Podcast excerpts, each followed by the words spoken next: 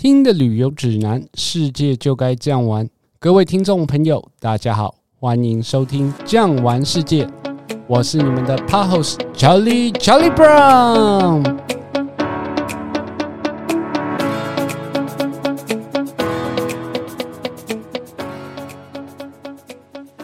今天我们的主题呢，还是跟上一集一样，也是中国大陆，因为中国大陆的土地范围太广大了。那首先呢，我们先来欢迎今天的来宾，也是一个非常有名的旅游达人，尤其是去过中国大陆有上百次以上的经验。欢迎李玉君小姐。Hello，大家好。上一集呢，其实有讲到说，中国大陆跟台湾虽然说说的都是国语，但是有很多说法有很多不同。比如说，我们叫做台湾叫做老婆，中国大陆的话呢就叫媳妇。比如说吃饭，常常大家都会吃便当。在大陆的说法呢，就是叫做盒饭。那我觉得比较有趣的一点呢，我们是吃宵夜，他们就说是吃夜宵。玉晶姐可不可以跟我们分享一下，除了我刚刚说的以外，还有没有什么其他有趣的说法的？两岸是不同的呢？以食物的差异性的话呢，比如说呃，水果的部分哦，猕猴桃哦，我们台湾的话就叫奇异果。再来的话，像西红柿哦，我们台湾叫番茄。再来的话，还有牛油果。哦，我们台湾叫洛梨，那像比如说土豆，我们台湾叫马铃薯等等之类的很多不一样的说法。除了以上这些比较有趣的之外呢，哦，因为我自己本人去过中国大陆的次数也是蛮多的啊，比如说北京、上海、杭州、苏州，还有像广州、厦门这些地方我都有去过。可是呢，会给我一种感觉，就是说。除了一些所谓的地标性建筑之外，很多大城市给人家的感觉往往都很类似。那为什么会有这样子的情况呢？诶，其实就是面子工程啊。哦，我们很简单来说，就像我们旅游团到另一个城市，哦，我们从这个高速公路下了立交，立交的话，在大陆的讲法就是我们台湾所称的叫交流道。哦，然后呢，下了交流道之后，你就会觉得，哎，这个地方建设的还不错。可是呢，车子开了两三公里之后，就会发现，哦，原形毕露，才会知道，哦，原来他们的建设是这样子的。所以说，他们就是说，真正要看的话，必须要下立交，也就是所谓的交流道，过了大概三五公里之后，才能看到真正他们这个城市的样貌。今天想请玉晶姐跟我们分享一下，比如说台湾有的。但是大陆没有的东西哦，那我来说明有三项。呃，第一项，比如说我们倒垃圾，我们台湾呢的垃倒垃圾的方式是有固定的时间，必须要民众自己拿到固定的位置去丢垃圾。哦，然后我们在这个垃圾车要来的时候呢，会播放少女的祈祷的音乐。哦，那比如说在中国大陆那边的话呢，他们是固定一个位置，然后放好之后，他会有固定的人员再去收取。那再来的话呢，像台湾的统一发票，大家都很开心，两个月可以兑奖一次。哦，那像中国大陆那边的话呢，他们的发票是类似定额的发票，给一些些小确幸。他们是用类似刮刮卡的部分。哦，那可能面额不是像我们台湾金额给的这么大，奖金的部分它可能就是几十块。不等这样子，它等于是类似一个要让你再回购，等于再次去消费的意思吗？比如说你这家发票是讲说小七给的，那你刮刮乐刮到的金额是只能在小七使用，还是说是等同现金，是全部的地方都可以使用的？他们大陆赠奖就是你得奖之后呢，必须要去税务局去领取这个奖金的部分，它的方便性没有像我们台湾这么的方便。所以它只是一个奖励的机制，也是鼓励民众嘛，营业单位要勇于缴税，那民呃民众去监督这些企业嘛。你刚刚说到有三样，那还有第三样是什么？第三个部分来讲的话，就是身份证。其实啊，在台湾啊，如果你交男女朋友的时候，等到要结婚的时候呢，你是不是可以跟对方要他的身份证，确认说他是否有结过婚？但是呢，在中国大陆来讲的话，他们的身份证是没有配偶栏的，所以呢，这个隐私来讲的话呢，有好有坏，见仁见智啊。不过我们最近听说政府是要推行这个所谓的电子身份证，会把这个栏位取消啊。不过以站在我个人的角度来认为的话，我是认为说这个栏位是可以保留的，因为各国的民情不同，风俗也不同。那这个是大家长期以来的习惯。好，那再来讲到下一个 topic，中国大陆目前它是有几个省份呢？中国大陆有三十四个省级行政区，好，有二十三个省，五个自治区，四个直辖市，两个特别行政区。那五个自治区，我跟大家特别介绍一下。第一个呢是内蒙古自治区，第二个。新疆维吾尔族自治区，第三个广西壮族，第四个宁夏回族自治区，第五个西藏自治区。好，那特别两个行政区的话呢，其实大家都很了解，一个是香港，第二个是澳门。那四个直辖市的话呢，有上海、天津、北京、重庆。在这个地方，我觉得比较有意思的就是说，那它自治区是按照所谓的民族来划分的吗？因为你刚刚介绍的时候有特别讲到，说是内蒙古自治区，就是他们是以少数民族自己来统治这个区域这样子。好，那接下来我有一个问题想要请问一下玉晶姐哦，像我之前去杭州的时候，有去到一个景点叫做西溪湿地。好，那这个地方呢，其实应该也算是蛮有名，因为是电影《非诚勿扰》，然后他们说有在这个地方取景。但是呢，在这个地方的门口，我就有看到说，哦，这个是四 A 的景区，这代表是什么意思？他们是有分等级的吗？还是怎么样？大陆的景区其实都有分等级，最高是五 A，A 数越多的话，呃，就代表的这个景点门票就是相当贵哦，它可能是一百到三百不等。那景点的配套措施非常的完善，景区的规模也很大，相对来讲，它也是知名的景点，可看性也高哦。当然啦、啊，政这个国家旅游局是有挂保证的。那它这个景点里面呢，会是像我们比较熟悉的，像说是迪士尼或者是环球影城一样，是你买了门票以后，就是里面全部的设施都包括了吗？还是说是比较类似我们台北市的儿童公园一样，进去门票是一个价格，里面其他的设施都要是要额外付费的。它是这样子的，呃，门票之外，除了这个缆车、哦电瓶车、哦其他的交通工具都是另外要再付费的。它只有含景区的大大体门票。所以说，可以说那就是总结起来的话，那真的是消费不便宜。那就是等于说是比较类似于儿童公园的方式啦，就是是额外付费的。那云姐，因为你去过中国大陆一百多次嘛，那有什么地方呢是让你印象深刻、值得推荐给我们大家的？当然就是站在世界屋顶的西藏。Why？有什么地方是让你觉得很震撼的吗？到了当地之后啊，你可以深深感受到藏传佛教。的信徒非常的虔诚，他们呢可以三跪九叩，一直跪跪跪跪到布达拉宫或者是大昭寺，这种景象让你非常的印象深刻。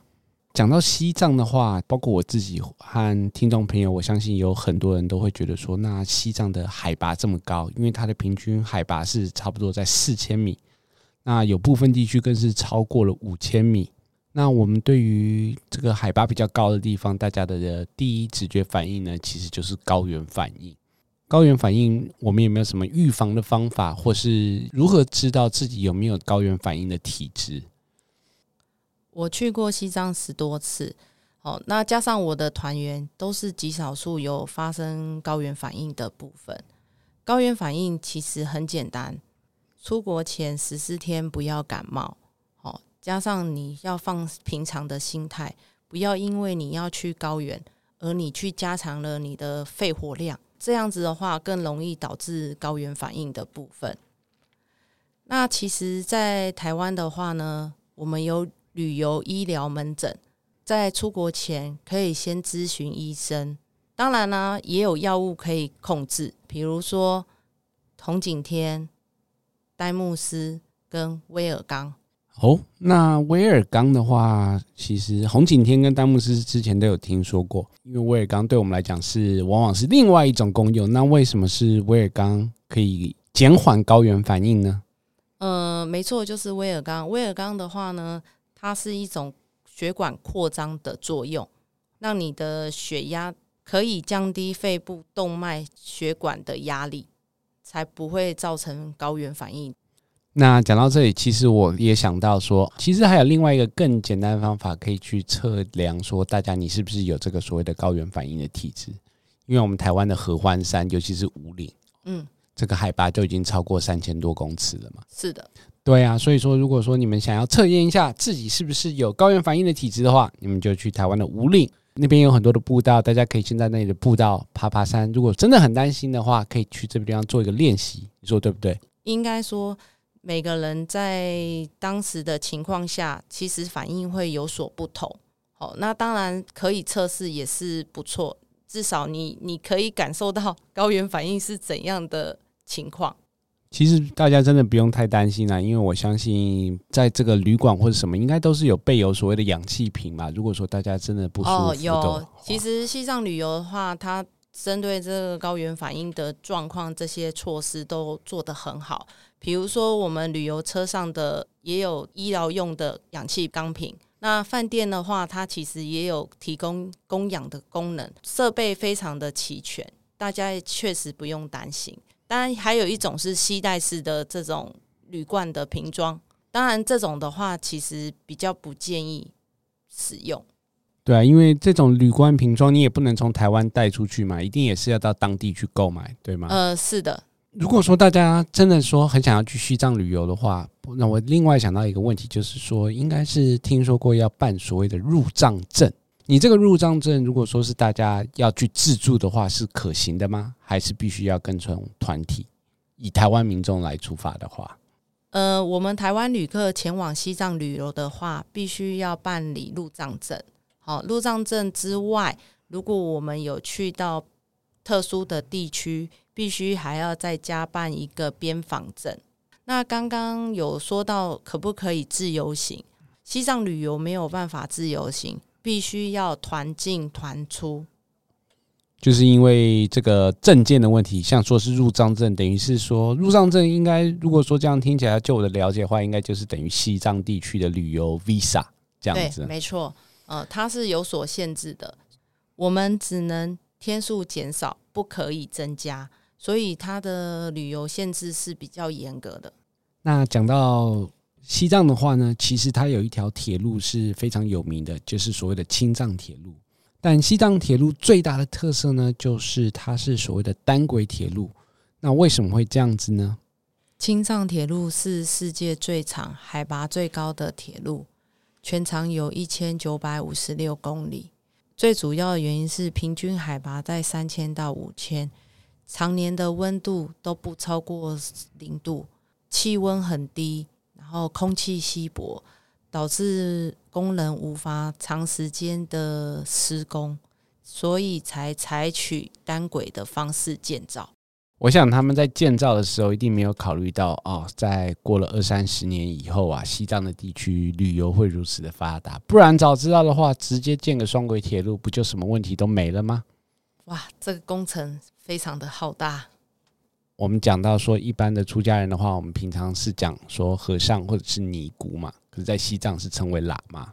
那我觉得比较好奇的一个地方就是说，那西藏喇嘛可以吃荤吗？呃，可以的。在青康藏高原地区，要种植蔬菜和大米，只有少部分的地区可以种植。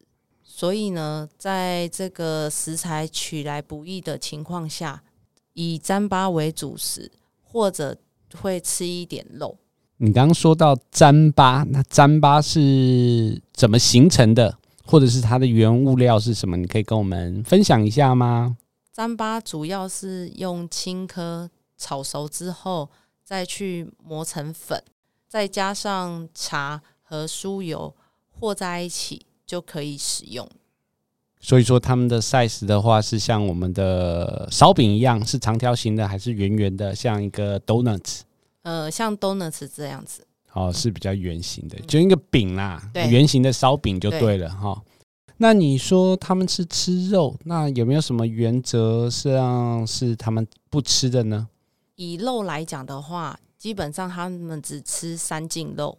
什么是三净肉？三净肉的意思就是说，不自杀，不叫他杀，不闻杀。什么叫不自杀？不自杀就是你没有教唆他人去杀，就是说你不是自己亲手动手杀的。是的。那不叫他杀呢？就是你没有说死叫他人杀杀这种禽类的东西。哦，所以说你想吃肉，还必须是别人主动奉献给你就对了。你、呃、不能跟跟别人说啊，我想吃肉，可不可以给我吃点肉？这样是不行的，对吗？呃，不行。这个话就很像不闻杀。不闻杀的意思就是说，不可以听到别人在杀鸡杀猪。所以说，他就是说三不杀。第一个不是自己杀的，对啊。第二个是说你没有叫别人杀肉给你吃，嗯、那就是真的在杀的时候呢，你也不能听到这些听到或闻到动物的声音就对了。是的。哦，真的是非常有趣的呢。那听说西藏人不是很喜欢洗澡。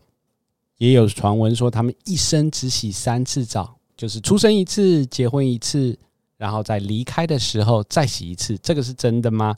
因为我本人也不是很爱洗澡。哎，其实哈，到西藏我也不爱洗澡啊。哦，为什么只有洗三次澡？其实是藏人的三次洗礼啊。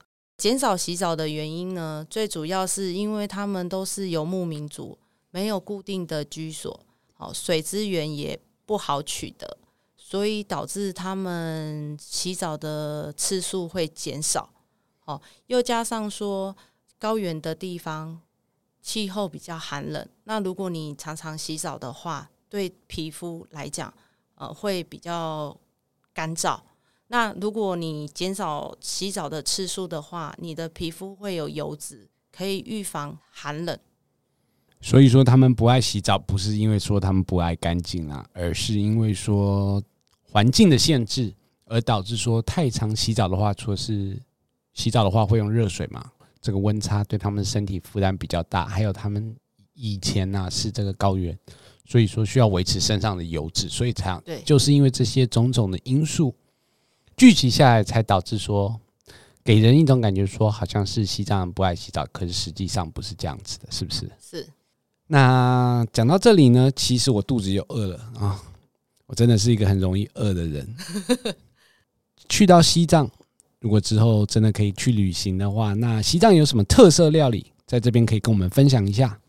特色料理的话，有藏餐，哦，那它就是有牛羊肉、酥油、糌粑，还有茶，称之为西藏的四宝。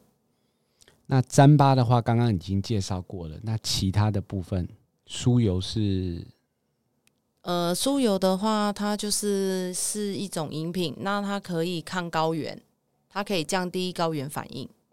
那你的酥油是会跟酥油跟茶一起喝吗？还是酥油喝一杯，茶喝一杯？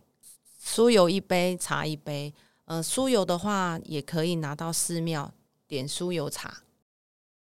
那西藏除了这个所谓的布达拉宫哦，还有这个所谓的大昭寺以外呢，还有没有什么值得推荐给大家的？呃，像市中心还有一个色拉寺，好，它在每天下午的三点左右有一个辩经的活动，呃，这个还蛮特别的，只有这个地方有。如果我们以拉萨为中心点啊，它的东南西北啊。嗯有没有什么比较具有代表性的，或者说去西藏一定要去的呢？那有，我跟大家介绍一下哦。比如说东边的藏东，哦，这个波密林芝地区，哦，三四月的时候有桃花季，到了十月之后，金秋的时候呢，色彩很缤纷，环绕着山水林木之间。那西边的话呢，有珠峰阿里。哦，那这个其实是登山者最喜欢的地方。它有珠峰大本营，离珠穆朗玛峰最近的地方，有一个全世界最高的寺庙叫龙布寺，上面呢还有一个邮局，它还有在为民众服务。你可以在海拔最高的地方寄一封信给你的亲朋好友，这个是还蛮值得纪念的。那西藏地区它的住宿条件好吗？会不会很简陋呢？基本上呢，不会很简陋。拉萨市中心有三家国际品牌酒店，所以住宿条件来讲绝对不是问题。